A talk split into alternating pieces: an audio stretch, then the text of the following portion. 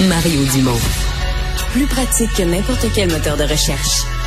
Une source d'information plus fiable que les internets. Pour savoir et comprendre, Mario Dumont.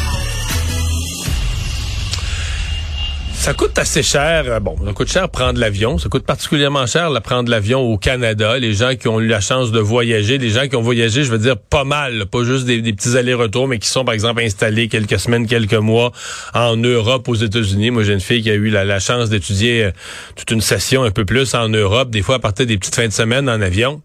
Ça coûte rien, là. Ça coûte euh, ça coûte moins qu'un billet d'autobus euh, Montréal-Québec, puis tu prends l'avion, puis tu t'en vas te visiter un autre pays.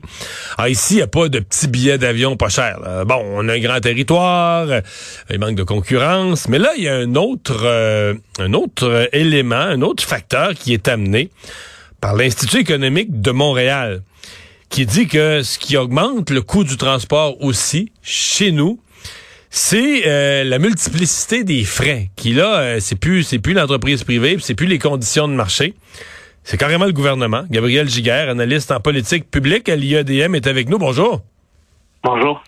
donc euh, vous, vous pensez qu'il y a des frais gouvernementaux qui euh, ajoutent aux factures?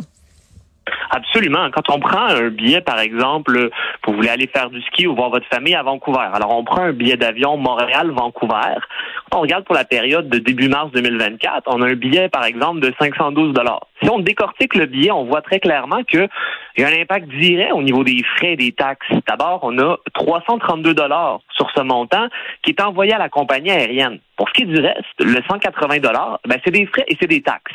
Alors, qu'est-ce que ça constitue? D'abord, on a euh, la mais c'est vrai qu'on on découpe jamais ça là. on dit c'est 512 c'est 512 on paye le 512 puis mais là vous vous avez pris le temps d'étudier tout ce qu'il y a dans le prix là Absolument, parce que vous avez raison, on dit 512 dollars, ça s'en va à la compagnie aérienne. Ben, pas tout à fait. Quand on prend le temps de disséquer, ce qu'on constate d'une part, ben, c'est qu'il y a des frais aéroportuaires élevés. Donc ça, c'est l'aéroport qui va le charger euh, aux voyageurs. Par contre, ce qu'il faut comprendre, c'est le cadre réglementaire actuel est s'ex- explique en quelque sorte c'est aux frais parce que les euh, grands aéroports, on peut penser à Pearson Toronto ou euh, Montréal Trudeau, ben, ils paient un loyer élevé sans investissement du de, de Ottawa en fait en infrastructure aéroportuaire.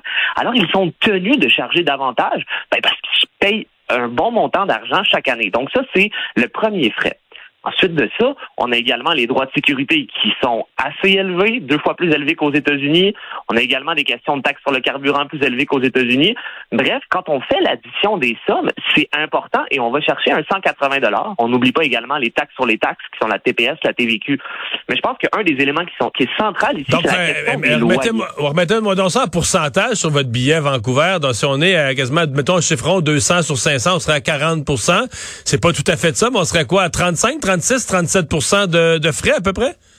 Oui, absolument. On est aux alentours de 33 de frais qui vont, euh, 33 du billet d'avion qui est en frais et en taxes. Alors, c'est énorme quand même quand on pense au départ que l'ensemble de l'argent va à la compagnie aérienne. Et là, les facteurs explicatifs de ça, ben, c'est le loyer qui est payé. Donc, chaque année, les aéroports doivent verser euh, un loyer au gouvernement du Canada qui, à toute fin pratique, n'investit rien dans euh, les aéroports qui paient le loyer. Alors, on Mais quand- excusez-moi, quand vous dites un loyer, c'est, mettons, aéroport de, prenons un cas euh, simple chez nous, aéroport de Montréal. Ils payent un loyer parce que le terrain, les bâtiments appartiennent au fédéral. Ça, ça appartient à- comme au gouvernement fédéral, puis ADM est l'exploitant. Exactement. Donc, le terrain appartient au gouvernement fédéral. Comme ils sont exploitants, ils payent depuis 1992 un revenu, euh, plutôt euh, un loyer annuel. Et ça s'additionne. L'année dernière, les grands aéroports ont payé 419 millions de dollars au gouvernement fédéral. Ce qu'on constate essentiellement, c'est que cet argent-là n'est pas réinvesti dans les aéroports. Donc, les gestionnaires aéroportuaires comme ADN que vous avez euh, mentionné, eh ben, eux, ils doivent augmenter le, le frais aéroportuaire qui est chargé directement aux voyageurs euh, qui prennent la- Mais- le- l'avion à l'aéroport. Parce que Donc- donc, sinon, quand vous il n'y me aura dites- pas autant d'investissement. Donc, vous me dites que pour Ottawa, mettons pour euh, gouvernement, là, en général, pour une municipalité, les routes, c'est une dépense, les pistes cyclables, c'est une dépense, le transport en commun, c'est une dépense. Pour le gouvernement du Québec, euh, les routes, c'est une dépense, le transport en commun, c'est une dépense. Et là, vous dites, pour le fédéral, les aéroports, c'est un revenu. Le, le gouvernement Absolument. du Canada n'investit pas dans ces aéroports, il en tire de l'argent.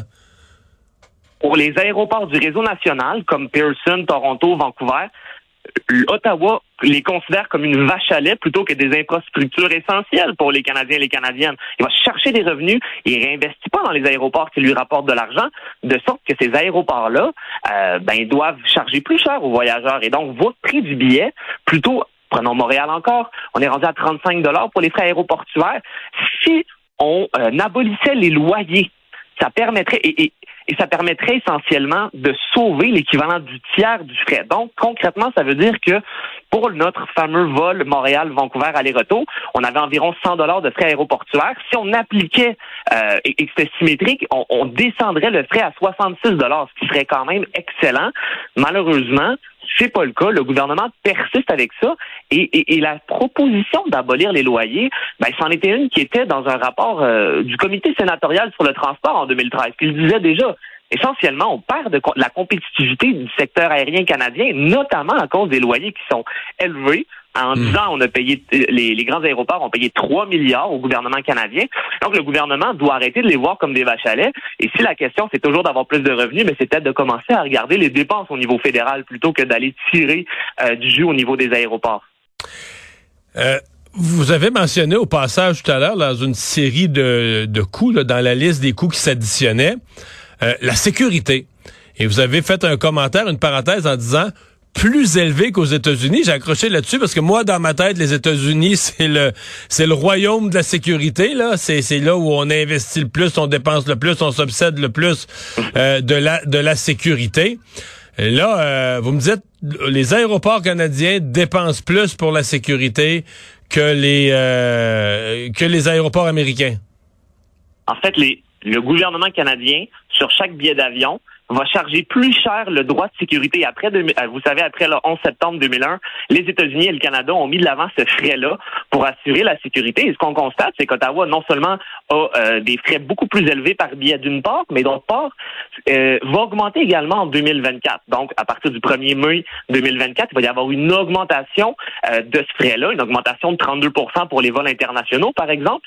Et donc, l'impact, ben, c'est que les gens vont payer d'une part plus cher et le gouvernement devrait avant d'aller de l'avant avec une telle augmentation, revoir les effectifs et voir comment on peut optimiser euh, l'ensemble des ressources humaines et matérielles pour s'assurer de ne pas aller de l'avant avec une augmentation, déjà que notre compétitivité tire de la patte. Mm-hmm. Ouais, sur ce point-là de la compétitivité, parce qu'il reste que les infrastructures de transport sont un facteur de compétitivité.